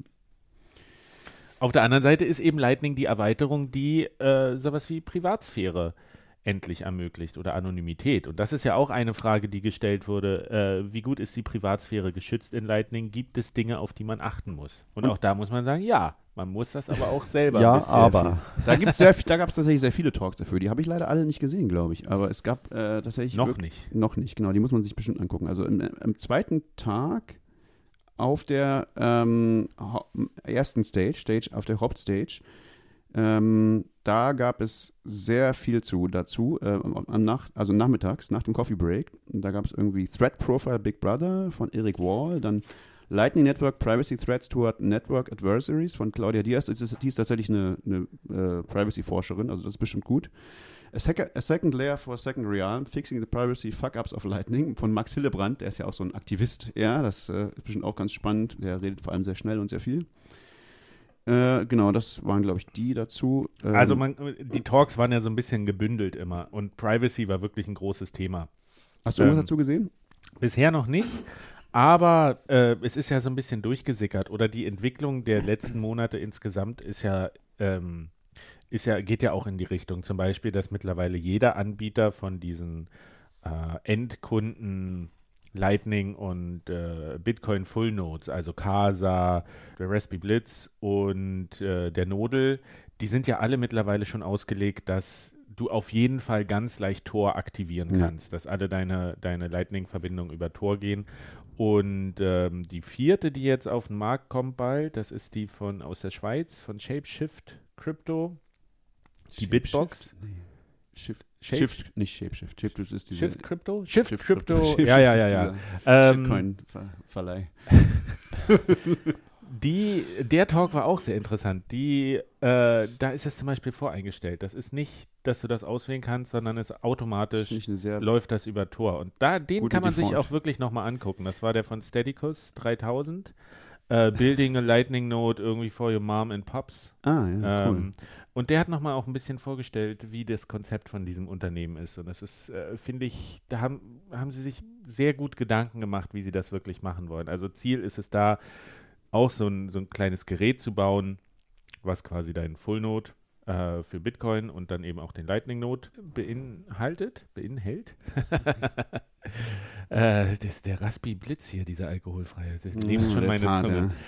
Auf jeden Fall hat er gesagt, es gibt so, das Ding muss einfach rumstehen können und du musst das bedienen mm. können. Und das bedeutet, du brauchst ein Display da drauf, weil wenn du das mal nicht übers Netzwerk erreichen kannst und du bist technisch nicht versiert und du siehst nicht, was das macht. Ich hatte das ein paar Mal hier mit dem Testnodel, den ich hatte, der war angeschlossen, aber ich konnte nicht darauf zugreifen und da blinkte irgendwie was, aber was jetzt das Problem war, wusste ich nicht genau. Und er hat gesagt, es muss halt, es muss halt ein Display geben und idealerweise hast du noch so eine kleine Ampel-LED, dass du sagst, so wenn das auf grün steht, weißt du, alles läuft problemlos. Und wenn es halt auch irgendwie orange ist, dann weißt du, okay, musst du vielleicht mal aufs Display gucken. Mhm. so, das finde ich, das sind so Kleinigkeiten, die aber tatsächlich sehr viel ausmachen, wenn man sagt, wir wollen das, wir wollen das weiter, äh, wir wollen das alltagstauglich machen. Und die haben sehr guten Designansatz. Und wenn man sieht, es gibt Telefone, wo jetzt Bitcoin-Knoten schon quasi komplett drauf laufen, die du dir für 250 Euro irgendwie kaufen kannst, dann ist das auf jeden Fall schon mal ein großer, großer Schritt in die richtige Richtung. Mhm. Und was ich ja auch interessant fand, was mir auch wichtig war, gleich als erstes nach dieser Konferenz zu bloggen, war das, was ich im Internet gefunden habe, neues Logo für Lightning. Ah ja, können wir kurz noch die Frage noch zu Lightning äh, ja, zu, zu Privacy noch beantworten. Also die, die, also ich will noch kurz noch, also ich würde sagen so TLDR, also entweder guckt ihr diese Talks an, aber sonst äh, um seine Privatsphäre zu schützen. Per Default sollte man Tor benutzen, äh, nur über Tor das und äh, Geld, das du in, in Lightning reintust, also in, auf deinen Knoten tust, am besten immer vorher waschen. Äh, nee, nee, waschen ist ein schlechtes Wort, haben wir gesagt, gelernt. Wie war das? Äh, was kann man das Schönes sagen? Ähm, ich habe schon wieder vergessen. Mist. Durch, äh, das hat sich nicht durchgesetzt. Privat, privatisieren. Privatisieren, genau. Also durch, durch, durch einen äh, wie heißt sowas? Durch einen Mixer, also durch, durch Wasabi, Wasabi Wallet, oder, oder Whirlpool, irgendein Coinjoin, genau, ja. Coinjoin machen am besten, weil das, dein, dein Knoten ist halt eine Identität. Und wenn der an deiner anderen, wenn du sozusagen das an einem anderen Geld hängt, dann hängt dein ganzes Geld an dieser festen Identität. Und äh, deswegen, diese beiden Dinge sollte man erstmal so per Default machen und, und dann ist man schon mal relativ gut dabei und dann kann man sich die ganzen Talks angucken und äh, sehen, wie man, was, wie man, was für Ausnahmen man davon sich vielleicht genehmigt oder so. Aber ich denke auch, das Wichtigste für Privatsphäre sind gute Defaults, also gute Voreinstellungen, dass man sagt so, wenn ich nicht drüber nachdenke, ist es privat. So, das wäre halt gut. Aber wäre das nicht bei, bei dieser Phoenix Wallet, wenn du sagst, du siehst eh nicht mehr, was das für Bitcoins sind, ob die jetzt irgendwie äh, on-chain liegen oder in Lightning sind, da, da, hast du doch gar nicht mehr die Möglichkeit. Also entweder, da muss ja auch die Wallet quasi die Coin join schon für dich, dass diese Das ist ein guter Punkt. Das machen die vielleicht noch nicht. Ja, das ist, ein, das ist ein guter Punkt. Das sollten die am besten machen. Ja, das wäre wär, das wäre natürlich eine gute Sache, das stimmt. Das ist aber immer so, wenn man Privatsphäre will oder Sicherheit, dann muss man sich mehr selbst kümmern, dann muss man mehr Kompromisse eingehen, dann wird es irgendwie mühsamer und so eine Zauber-Wallet, die dir alles abnimmt, das wird es wahrscheinlich nicht leisten. Ja, aber es geht, also zum Beispiel Eclair, was die ja immer machen grundsätzlich, zum Beispiel bei auch schon bei der alten Wallet, und das ist auch, auch eine gute Sache, äh, wenn du jetzt einfach nur so ein Handy hast oder so, äh, und eben nicht routen willst oder so, dann, dann machen die alle Kanäle privat. Das heißt, die werden nicht, nicht in, im LN-Netz, im Lightning-Netz äh, rumgeschickt. Wer, also dass dieser Kanal, der, der ist jetzt, von dem muss niemand erfahren, außer deinem Channel äh, gegenüber. Das ist schon mal schon mal ganz gut. Das ist schon mal auch eine gute Sache. Und das machen eigentlich alle diese Handy-Wallets von automatisch, weil das macht ja keinen Sinn. Die braucht man ja nicht im öffentlichen Netz. Ähm, die werden niemals routen. Genau, die werden niemals routen. Das ist die Idee. Das ist eh, ich habe da im Nachhinein nochmal drüber nachgedacht, auch Channels. Ich, ich weiß schon gar nicht mehr, zu wem ich in welcher Wallet überall Channels aufgemacht habe. Das, ich habe ja, glaube ich, auch mittlerweile so experimentelle fünf äh, Lightning-Wallets auf dem Handy mhm. und hier zu Hause wechseln sich die Knoten immer mal ab, die ich mache. Es ist wirklich, und ich, ich habe auch keine Ahnung, und das finde ich auch so ein bisschen kompliziert. Es fehlt noch diese so Basis, Basiswissen. Wie baut man sich idealerweise so ein Channel-Netzwerk auf? Wie viel, wie viele Kanäle brauchst du wo? Mit welchem Gerät musst du wann wo zurückgreifen? Äh, also Casa zum Beispiel bietet ja eine App an, mit der du dann über Tor, die sagen, du musst Tor aktivieren auf deinem Casa-Node und dann kannst du von deinem Telefon darauf zurückgreifen und die, die incentivieren die Leute ja sogar, das zu benutzen, indem du einmal am Tag das quasi anpingst über Tor, deinen Knoten, äh, ist uns das so viel wert, dass du das Netzwerk irgendwie erhältst und Teil davon bist. Und wenn du das fünfmal in Folge machst, kriegst du irgendwie 10.000 Satoshi. Ach, echt geil. Ja, ja. Das, ist, ist eine ganz simple App. Ich habe ich hab das mal ausprobiert. Du musst nur einmal am Tag musst du draufklicken und die verbindet sich ganz leicht mit deinem Knoten und es geht alles über Tor, wird abgefragt und dann hast du so, es ist so eine Gamifizierung davon. Aber ich finde das einen ganz interessanten Ansatz, da zu sagen, so kriegen wir die Leute vielleicht auch dahin, die Toreinstellung einfach zu nutzen, weil dann kriegen sie Geld und 10.000 Satoshi ist jetzt nicht viel. Also Aber kann man schon fast einen Honey Badger Cocktail von kaufen? Ah, ja, Wie ja, hat er gesagt? Honig, Honig, Honey, Honey S. Nasty, na, S, S nasty.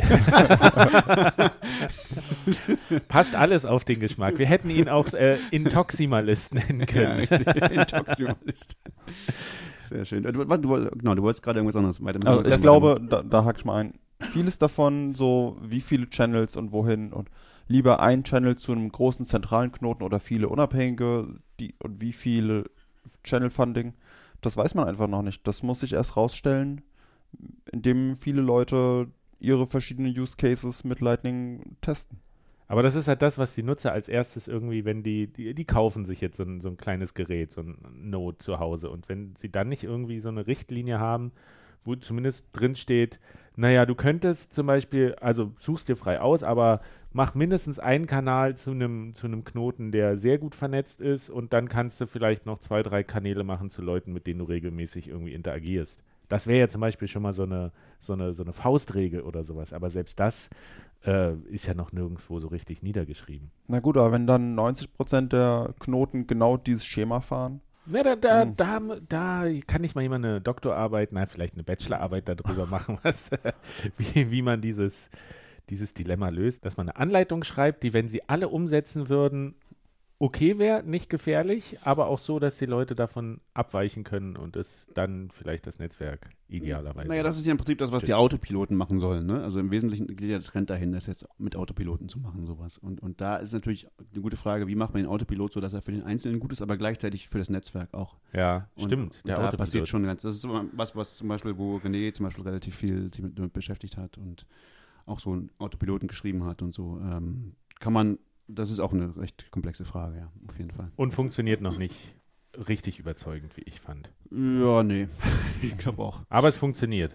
Ich glaube, es ist tatsächlich schwierig so, weil, weil eigentlich kann es nur mit, also mit sowas wie, äh, wie sagt man, Reputationen funktionieren und sowas ist immer kompliziert und, und, und fehleranfällig und so und mh, mm, naja, es gibt halt sehr viele Faktoren, die einen guten Kanalanbieter ausmachen. Ne? Der muss halt irgendwie Liquidität haben und so und, und, und verlässlich sein und große äh, Kanäle äh, ermöglichen und vielleicht welche zu dir aufmachen. Und es äh, ist schon eine sehr weiche, weiche Kunst. So. Und es kommt darauf an, auch was, wer du bist. Also es ist natürlich ein völlig anderes Ding, wenn, wenn du, wenn du äh, bezahlen willst, also wenn du, wenn du hauptsächlich bezahlen willst, wenn du hauptsächlich empfangen willst, also als Merchant, oder wenn du routen willst. Das sind drei völlig verschiedene Arten von, von Anforderungen. Anyway, äh, wo ja. wolltest du weitermachen? Auf das, auf das, Logo komme ich nochmal zu sprechen Logo, ah, später, ah, aber wir sind gerade bei so einem guten Punkt, weil du hast Routing angesprochen und Routing war ja auch wirklich ein eigener da gab es vier, fünf Talks hintereinander ja, und das, da war auch ein, ein Highlight-Talk dabei von jemandem, oh, ja. der, dessen Namen nicht aussprechbar ist, weil es eine ZMNSCPXJ.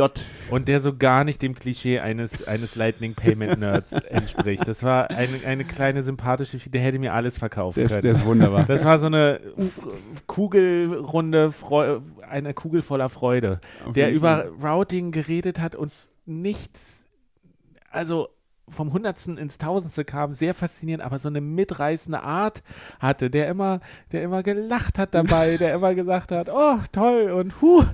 Oh. das, das ist halt auch einer eigentlich von diesen, von diesen super geheimen Leuten, den kannte niemand, glaube ich. Der hatte ja immer diesen komischen Namen und, und niemand wusste, wo der lebt und, und so irgendwas und, und das, das weiß immer noch niemand, wo der lebt. Ich kann aber, ihn regional auch nicht aber äh, er zuordnen. Aber er hat seine, äh, halt halt mit ist halt mit Namensschild rumgelaufen, aber also mit diesem ZMX oder SCP-Namen und äh, deswegen hat man ihn das erste, kann natürlich auch jemand anders gewesen sein, der einen Schauspieler geschickt hat, weiß ich nicht, aber der war oh, auf jeden der Fall kannte sich sehr gut mit Routing aus. der war auf jeden Fall eine sehr sehr witzige Figur, sehr sehr cooler Typ irgendwie. Und der hat auch eine Sache gesagt, die ich sehr wichtig fand und was uns auch zu einer Frage führt, die uns gestellt wurde. Und zwar hat der gesagt, die Nutzer erinnern sich an die schlechteste Erfahrung, nicht hm. an die hm. durchschnittliche Erfahrung. Das ist ein guter Punkt. Wenn uns wurde nämlich, also es wurde gefragt, wie lange dauert eine Zahlung minimal äh, von der Zeit im Lightning-Netzwerk und was ist die maximale Zeit für eine Zahlung. Und ähm, das fand ich wirklich einen wichtigen Satz. Die Leute erinnern sich nur an das, wenn es nicht geklappt hat. Mhm. So, es ist egal, wie dein Routing ist. Durchschnittlich dauert eine Zahlung fünf Sekunden. Kannst du sagen, okay, aber wenn der Nutzer die erwischt, die eine Minute dauert und er hat gerade Druck,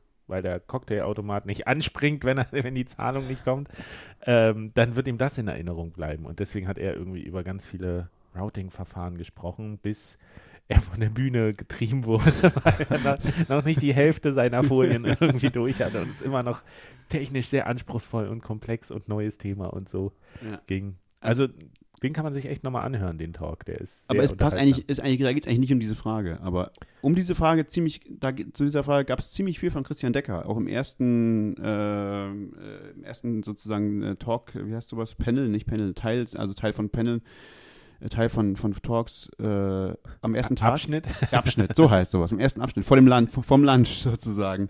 Von Christian Decker auf der Stage 1, das hieß Off Channels, Flows and Icebergs. Der hat sehr viel äh, geprobt, also das Netzwerk ausprobiert sozusagen ähm, und, und hat da ziemlich ernüchternde Zahlen rausgekriegt teilweise. Also auch wie lange sowas dauert und so und wie oft das funktioniert und so. Das kann man sich mal angucken, wenn man mal äh, einen ganz, ganz nüchternen Blick auf, die, auf, auf äh, Lightning werfen will. Äh, allgemein ist das eine sehr komplexe Frage tatsächlich. Ähm, also minimal braucht sie fast nichts, also ein paar Millisekunden braucht eine, eine Lightning-Zahlung. Maximal kann sie im Moment eine Woche dauern oder so. Also das kommt halt auf den, auf den Timeout an.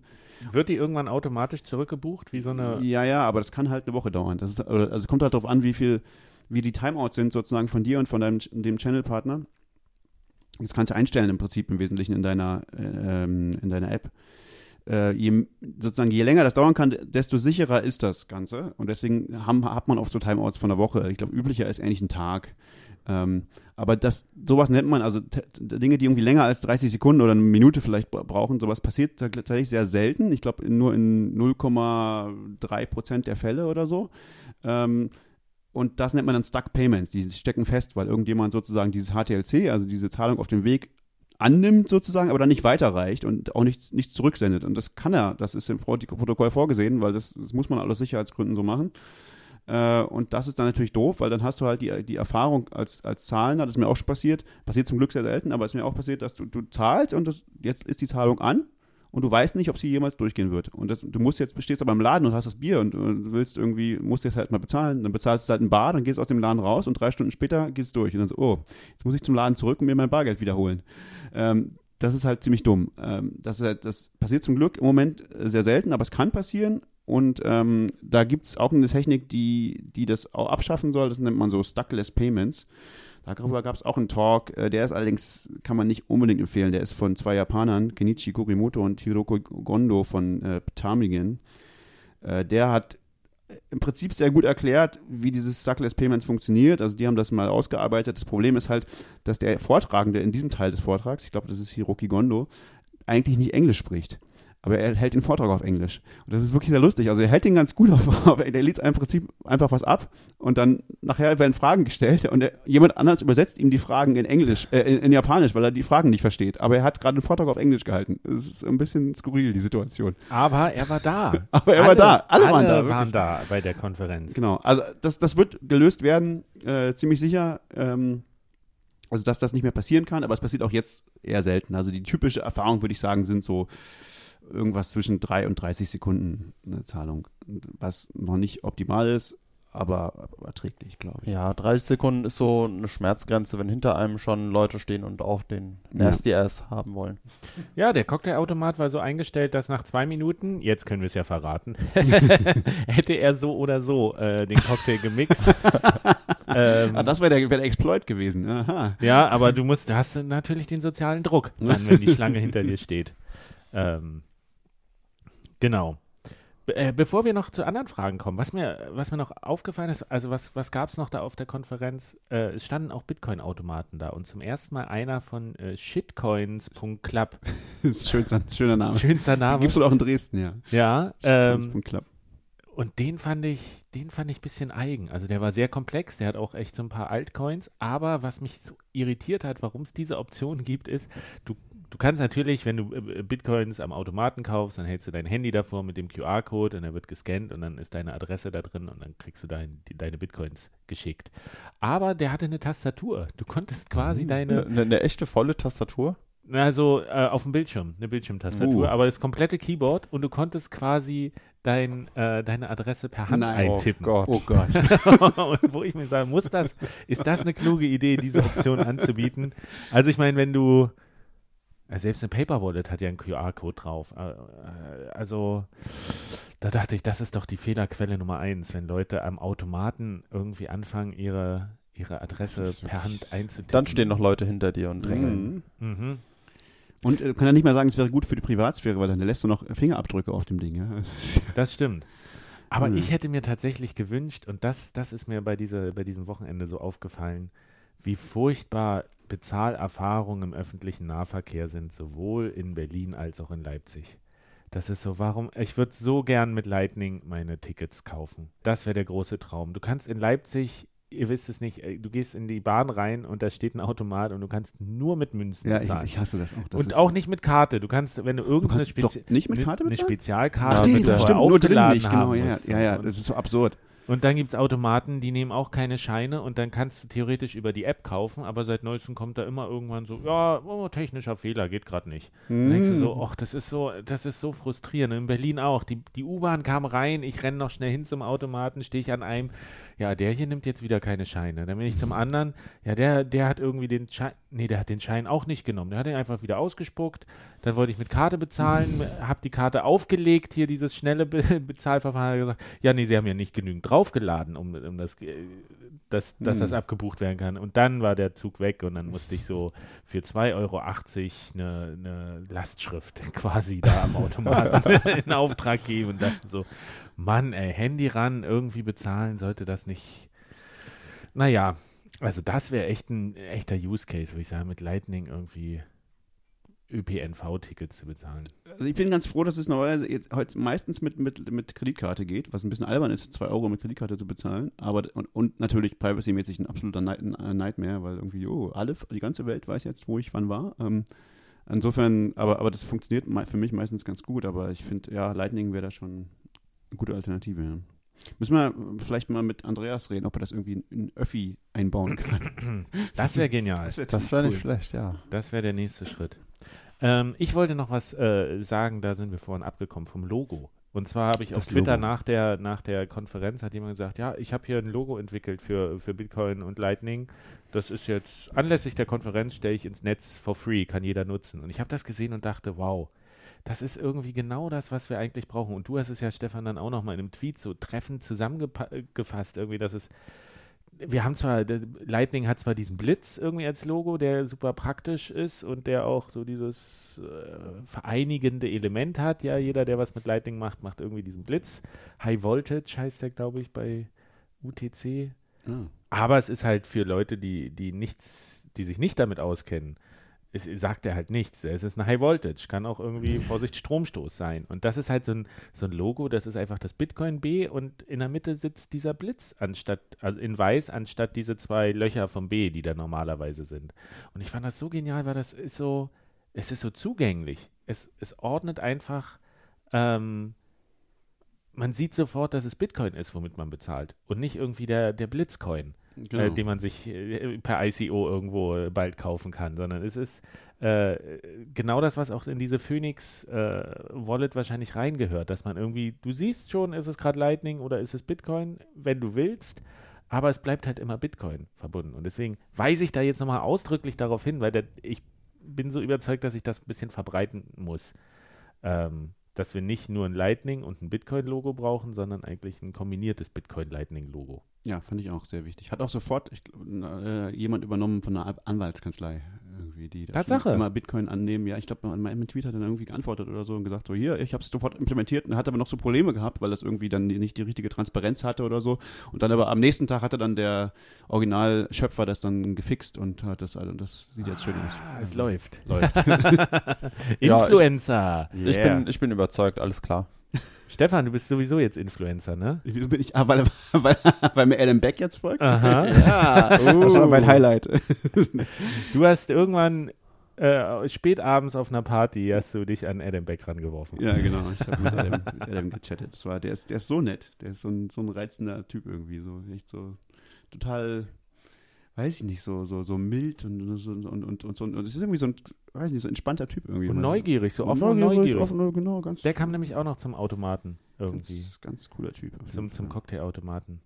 Nicht, dass wir da die ganze Zeit rumgestanden hätten. Wir, wir saßen nur in den. Da gab es keine Privatsphäre. Aber ähm, äh, Stichwort Twitter, was mir jetzt auch im Nachhinein aufgefallen ist, wer mal seine äh, bei Twitter unterwegs ist und irgendwie die Qualität der Timeline verbessern will, der muss einfach mal tatsächlich nach diesem Hashtag äh, TLC19 war das, The Lightning Conference 19, oder at äh, LNConf, das war der offizielle Twitter-Account. Und ich habe danach tatsächlich so viele Tweets gesehen von Leuten, die kluge Sachen gesagt haben, die auf jeden Fall auf der Konferenz waren, das wissen wir jetzt schon, mhm. aber die halt teilweise auch nichts von Bitcoin oder Lightning in ihrer Bio oben drin zu stehen haben. Das heißt, wenn man mhm. einfach so sucht auf Twitter, bringen wir jetzt die klügsten Leute zu Bitcoin und Lightning, findet man die nicht. Aber dieses Event, und das fand ich so toll, ich habe so vielen neuen Leuten folge ich, weil die auch auf dieser Konferenz waren äh, und sie das quasi qualifiziert, dass sie ein gewisses Verständnis haben, dass mhm. sie wissen, worum es geht und dass ich guten Content von ihnen erwarten kann. Und das, das muss man sagen, ist, ist das Tolle an dieser äh, Konferenz. Ich hau ja immer mal Leute raus, die äh, Mumpitz quasi nur posten und ja. das ist echt so, so sehr verdichtet kann man da die Qualität der eigenen Timeline nochmal pushen nach vorne, wenn man Guter Twitter Tipp. benutzt. Definitiv. In Insider-Tipp. Sollen wir noch ein paar Fragen machen? so nicht? viele sind es ja nicht mehr. Ne, ich glaube noch drei oder so. Äh, eine, die fand, passt auch zu gut zu einem Talk. Hier steht, kann man Zahlungen auch verschicken, ohne dass mein Gegenüber mir aktiv eine Forderung erstellt hat? Gibt es sowas wie einen Verwendungszweck, damit das, also das ist das nächste. Da, da, gibt es sowas wie einen Verwendungszweck, damit das Gegenüber die Zahlung zuordnen kann? Bei normalen Bitcoin-Zahlungen geht es ja über die frisch erzeugte eindeutige Unteradresse. Naja, bei Lightning ist es ja eigentlich so heute, dass man immer eine äh, für jede Zahlung ein extra Invoice, also eine extra Rechnung sozusagen erstellt. Ähm, und das, also, und die hat auch immer einen Verwendungszweck, also da kann man immer reinschreiben, wofür die ist. Ähm, ohne eine Rechnung, also einfach sozusagen wie so eine Spende, einfach jemandem was zu schicken, geht heute auch, ist aber so ein bisschen hacky. Da gibt es keine sehr, das ist irgendwie, da kriegt man dann keinen richtigen Beleg dafür und so. Das ist alles nicht so das ist mehr so eine undokumentierte Funktionalität, kann ich jetzt nicht unbedingt empfehlen. Ähm, aber, aber, was ja zum Beispiel, das wird ja automatisiert, was BTC Pay Server macht zum Beispiel, wenn man den laufen hat. Genau. Dann wird der, man sagt, man drückt auf den Knopf und sagt, ich will jetzt hier eine Spende schicken und dann generiert er einem halt quasi diese Invoice und Richtig. dann kann man bezahlen. Also es muss jetzt keine physische Person vorhanden sein, sondern es muss halt eine Instanz irgendwo laufen und die kann das dann, die kann quasi das abwickeln. Genau, also das ist das genau das, was BTC Pay Server macht. Das macht er, also wie, wie beim, wie sonst jemand, der diese äh, Unteradressen erzeugt. Das, genauso kann man eben auch dann, dann äh, ähm, eine Rechnung erzeugen, ein Issue. Aber tatsächlich ist der Use Case, dass man einfach sozusagen irgendwas Statisches da hat an das man bezahlen kann, der, der ist im Moment noch nicht so richtig gut, wird im Moment nicht so richtig gut bedient. Äh, aber da gibt es Pläne dazu zu machen und da hat äh, Rusty Russell, der zweite Talk überhaupt auf der Konferenz gemacht, Make Me an Offer, Next Level Invoicing. Und das fand ich, fand ich einen unglaublich spannenden Talk aus ganz vieler, von ganz, aus ganz vielen, äh, von ganz vielen Aspekten her. Also Rusty ist halt irgendwie auch so eine Erscheinung ähm, und der hat so, ich fand allein seine Ausstrahlung sehr interessant so. Der hat, der hat schon so ein bisschen äh, die Ausstrahlung der grauen Eminenz. Darüber hatten wir dann später auch nochmal geredet, ähm, in, in Lightning. Also der, das war so ein bisschen so, ja, ich habe mir hier im Flugzeug was überlegt und ich will jetzt, habe das noch nicht so genau spezifiziert. Ihr könnt mir da jetzt noch, ich suche Feedback von euch und dann werde ich das so machen. so, so werde ich dann Lightning gestalten. So. Also das fand ich auch ein Moment bisschen. Moment mal.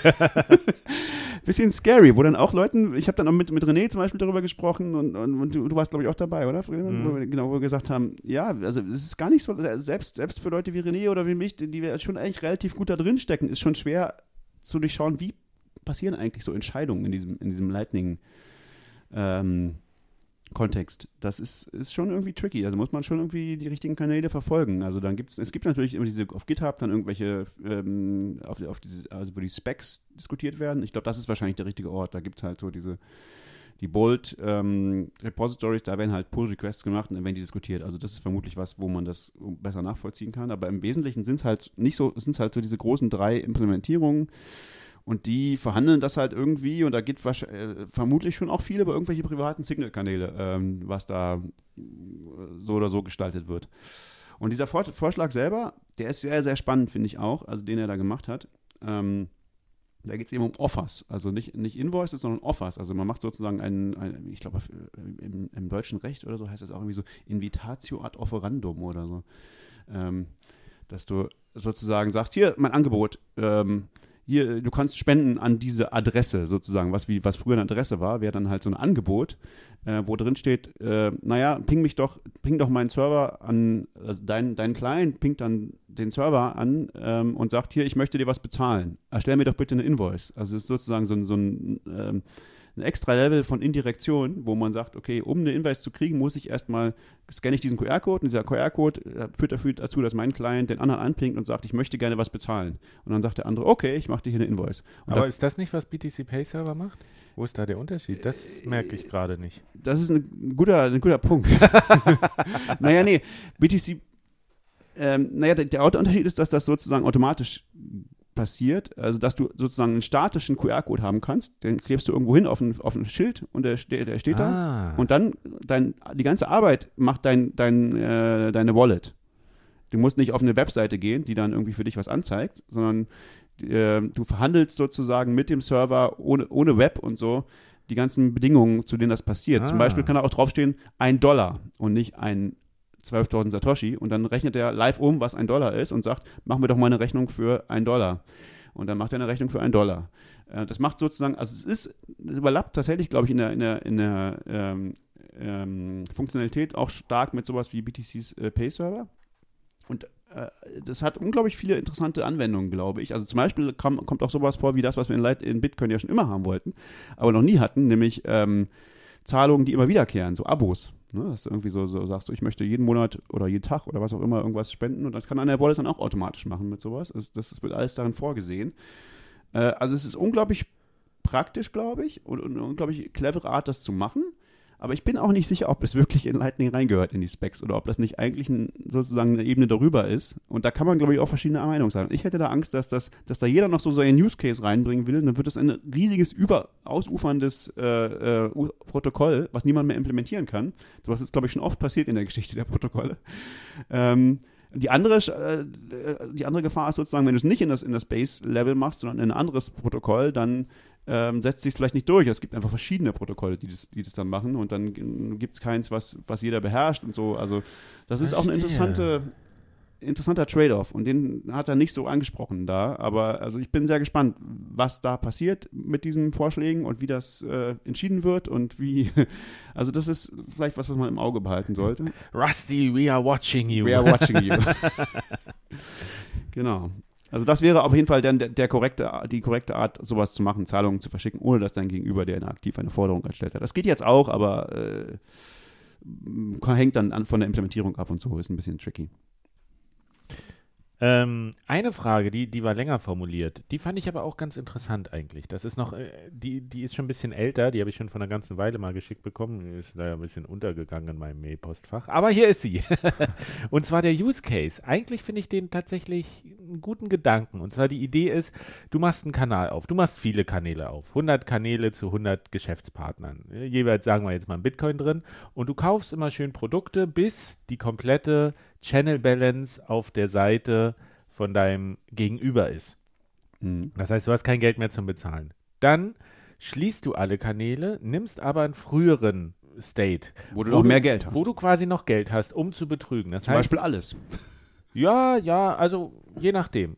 Ähm, und einfach, die meisten werden online sein und das mitkriegen und werden den Kanal schließen, so wie es richtig gehör sich gehört, äh, mit dem aktuellsten Stand können dich aber nicht bestrafen, weil du ja kein Geld mehr hast, was sie dir klauen können. Das ist ja die Strafe bei Lightning, dass du den gesamten Kanal verlierst, wenn du einen alten Channel State irgendwie äh, äh, versuchst durchzusetzen. Aber das ist ja nicht ganz korrekt. Man kann ja seinen Channel nicht komplett einseitig machen. Also man genau, hat immer ein ganz kleines bisschen behält man auf der Gegenseite. Ja, aber trotzdem ist es, mal angenommen, du, hast, du machst 100 Versuche und einer davon kriegt es halt nicht mit und du buchst dir den, den Bitcoin zurück. Ja. Äh, bist du dann nicht trotzdem im Plus, selbst wenn du bei 99 nee. einen kleinen Teil verlierst? Genau, da, da, die Antwort ist, also das ist tatsächlich mal was, wo man sagen kann, ja, daran haben die Leute von ganz von Anfang an gedacht bei, an diesen Angriff bei, bei Lightning beim Design und deswegen ist es eben so, wie du schon sagst, Manuel, es gibt eben eine Channel Reserve. Man kann die verhandeln, wenn man einen Channel aufmacht, wie viel das sein soll. Typischerweise ist es ein Prozent. Also das heißt, typischerweise ist genau dieser Fall abgedeckt, ah, na, dass, dass, dass, einer von 100 sozusagen, dass es in einem von 100 Fällen gelingen würde, ähm, zu bescheißen. Ähm, dabei würdest du aber 99 Mal diese Channel Reserve, also ein Prozent des Betrages verlieren. Und das heißt, du mach, gewinnst nichts dabei. Außer du, du schaffst es, zwei Leute reinzulegen. Weil, ja. weil möglicherweise auch deren Server just in diesem Moment offline gegangen sind. Wer, wer, wer weiß, was da alles passiert.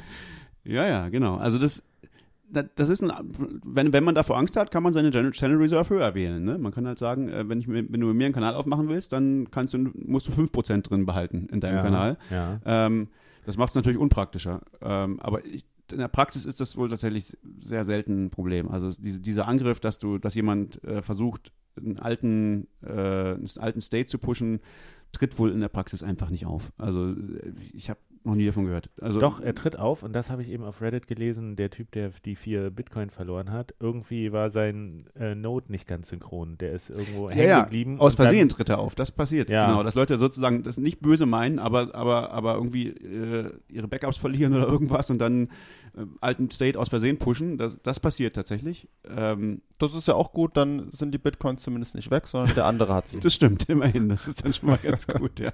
Aber wenn sie weg sind, profitieren wir alle davon. Oh, das wäre ja noch viel besser. Das stimmt, ja. Ja, nee, also das ist, das ist, glaube ich, äh, tatsächlich kein Problem. Und, ähm, und das sollte ein noch kleineres Problem werden, sobald sich die Infrastruktur mit Watchtowers etabliert, wo du dann jemanden beauftragen kannst, ey, guck mal, dass hier niemand bescheißt. Genau, also das ist so ein bisschen, da ist, da ist ein bisschen ein interessanter Trade-off, weil die, es ist ja im Moment so, dass das Watchtowers, es gibt schon Watchtowers, aber die werden wenig benutzt und es ist, die sind, es ist so ein bisschen, äh, im Prinzip kann man heutzutage nur private Watchtowers machen, also die sozusagen, die man selber irgendwie betreibt oder jemand, dem man, dem man vertraut, weil es ist halt, ein Watchtower zu betreiben ist im Prinzip teuer im Moment noch, weil du musst unendlich viel State äh, speichern für, für, für alle Zustände, die jemals benutzt wurden sozusagen und kannst die nie löschen. Das ist also sehr, sehr gefährlich. Heute aber nur von deinem eigenen Channel. Naja, wenn du, wenn du deinen eigenen Watchtower hast, Tor hast, ja, aber wenn du jetzt einen Watch, öffentlichen Watchtower betreiben würdest, dann müsstest du von allen Leuten, die dir Daten geben, die für immer speichern. Und dafür müsstest du natürlich irgendwie bezahlt werden. Und das ist dann auch wieder ein schwieriges Problem. Also kann man alles machen, wäre sehr kompliziert zu implementieren mit irgendwelchen blinde Tokens oder so. Naja, was heißt denn für immer, solange wie der Channel offen ist? Das eben, das Problem, das Tolle ist, die, die, das, das beste Design, was es gibt für Watchtowers, ist so, dass du nicht mal weißt, welchen Kanal du watchst. Äh, wenn dir das jemand sagt, oh. ist natürlich trivial, dann kannst du es natürlich schließen, aber ähm, okay, das willst verstehe. du ja nicht im Allgemeinen. Also wenn du wirklich einen öffentlichen Watchtower haben würdest, willst du, dass der Watchtower nicht erfährt, was er watcht. Er erfährt das nur in dem Moment, wo die Transaktion, also was du machst, ist, du gibst ihm die erste Hälfte der äh, der Transaktions-ID, für die er watcht. Und wenn die auftaucht auf der, auf der Blockchain, dann kriegt er die zweite Hälfte davon, ja, weil die ist auf der Blockchain. Und dann kann er mit, dem, mit der zweiten Hälfte oder mit dem ganzen Ding hast du äh, einen Blob verschlüsselt, den du ihm auch gibst. Und mhm. da kriegt diese zweite Hälfte, weil die auf der Blockchain ist und kann dann das ganze Ding, was er hat, entschlüsseln und dann kann er diese Daten benutzen, um, um, äh, zu, um zu handeln. Aber vorher weiß er nichts über diese, der weiß gar nicht, worauf er aufpasst. Das Problem ist, dass das ist halt ökonomisch schwierig, weil die müssen jetzt noch unendlich viel Daten speichern. Ähm, aber weil, das, weil die Abschreckung so groß ist, passiert das tatsächlich im Moment auch gar nicht. Also, dass, dass, dass wirklich jemand versucht zu betrügen. Die Lösung für, äh, dass, es, dass man nur noch ein Datum sozusagen speichern müsste, wäre L2. Das ist so, eine, so, eine, so ein anderes Channel-Design, was äh, von leichten Änderungen in Bitcoin abhängt und hoffentlich irgendwann kommt. Dann wären Watchtowers sehr, sehr viel einfacher zu implementieren. Aber gleichzeitig bräuchte man sie wahrscheinlich auch nicht mehr. Äh, bräuchte man sie auch mehr. Nee, bräuchte man sie auch mehr erst, weil in L2 zumindest, wie das die, ähm, ist, wie es jetzt äh, angedacht ist, ist dieses Bestrafungsding nicht mehr drin. Das heißt, wenn was passiert ist, wenn du versuchst zu bescheißen, ist einfach der dein Gegenüber pusht einfach einen neueren State und sagt, ja, der ist jetzt richtig. Und, und du kannst dann sagen, oh, ich habe noch einen, der ist noch neuer. Und dann sagst du, ja, bis der neueste da ist und dann hat niemand mehr einen neueren und dann hast, hat, hat, ist der neue, der, der korrekte State hergestellt, aber niemand wird bestraft. Mhm. Das ist die Idee von L2. Das heißt, dann wäre es natürlich verlockender, zu bescheißen, weil du verlierst nichts, wenn du es versuchst. Ähm, aber gleichzeitig wäre es auch sehr viel einfacher, Watchtowers zu implementieren. Also ja, das klingt sich, nach einem komischen Trade-off. Das heißt, im Moment ist der Trade-off eher so, wir brauchen es nicht wirklich, aber es wäre auch kompliziert zu machen. Und wenn L2 kommt, dann brauchen wir es wahrscheinlich, aber es ist auch sehr viel einfacher zu machen. Ähm, naja, also funktioniert beides. Also man kann in L2 auch noch so künstlich so solche, solche Strafen reinbauen, aber das ist eigentlich nicht in dem Protokoll vorgesehen. Ich könnte ja jetzt sagen, Mensch, wir sind schon wieder fortgeschritten in der Zeit. Sind wir denn schon komplett durch mit der Konferenz? Mit dieser Konferenz wird man so schnell nicht komplett durch sein. ähm, also wie gesagt, alles wurde mitgeschnitten, kann man sich nochmal angucken. Äh, das Programm hat sich wirklich gelohnt. Ja. Aber ich glaube, ich habe so im Großen und Ganzen das, was mir so aufgefallen ist, abgearbeitet. Ja. Ich denke, ich unsere Begeisterung für dieses Event ist ein bisschen durchgekommen. Was meinst du, Manuel? ja, ich, ich habe gerade überlegt, ich bin, ich bin schon neidisch, dass ich nicht dabei war. Es wird wieder hey, eine geben. es wird wieder eine geben, ist das schon klar? Ja, ja, das, wird, das, das, das, war ja, glaube ich, auch äh, der, das Abschlussstatement dann von ihm und Elizabeth Stark irgendwie, ähm, dass das tatsächlich, this is just the beginning. Äh, aber wird es wieder in Berlin sein? Oder müssen wir nach Tokio fliegen oder das, was crazy ist? Das wissen wir noch nicht, wo der geile Cocktailautomat das nächste Mal stehen wird. Na, hoffentlich auf dem CCC-Kongress. Das wäre cool. Allerdings. Also, Turm im Ulmer kommt auf den CCC-Kongress. äh, ich habe keine Fragen mehr. Außerdem ist der leckere Raspi Blitz also gut. Oh, hier ist noch ein bisschen was, ja. mach, mach, ihn, mach ihn weg. Wir machen jetzt einfach Schluss für heute. Ähm, vielen Dank fürs Zuhören. Ich hoffe, ihr hattet Freude bei unserem kleinen experimentellen Reportageteil und äh, wir, wir haben uns geopfert, harte Cocktails für euch trinken zu müssen. Ich ja. bin sehr gespannt, ich werde vieles nachgucken von der Konferenz. Groovy. Gut, dann nächste Folge bald. Wie immer. Ciao. So machen wir es. Macht's gut und verschlüsselt eure Backups. Tschüss. This is the honey badger. It's pretty badass. Look. Oh, the honey badgers are just crazy. It really doesn't give a shit.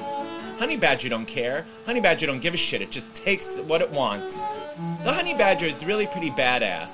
Oh, that's nasty. Oh, they're so nasty. You think the honey badger cares? It doesn't give a shit. What do you say, stupid? Ew, that's disgusting. See you later.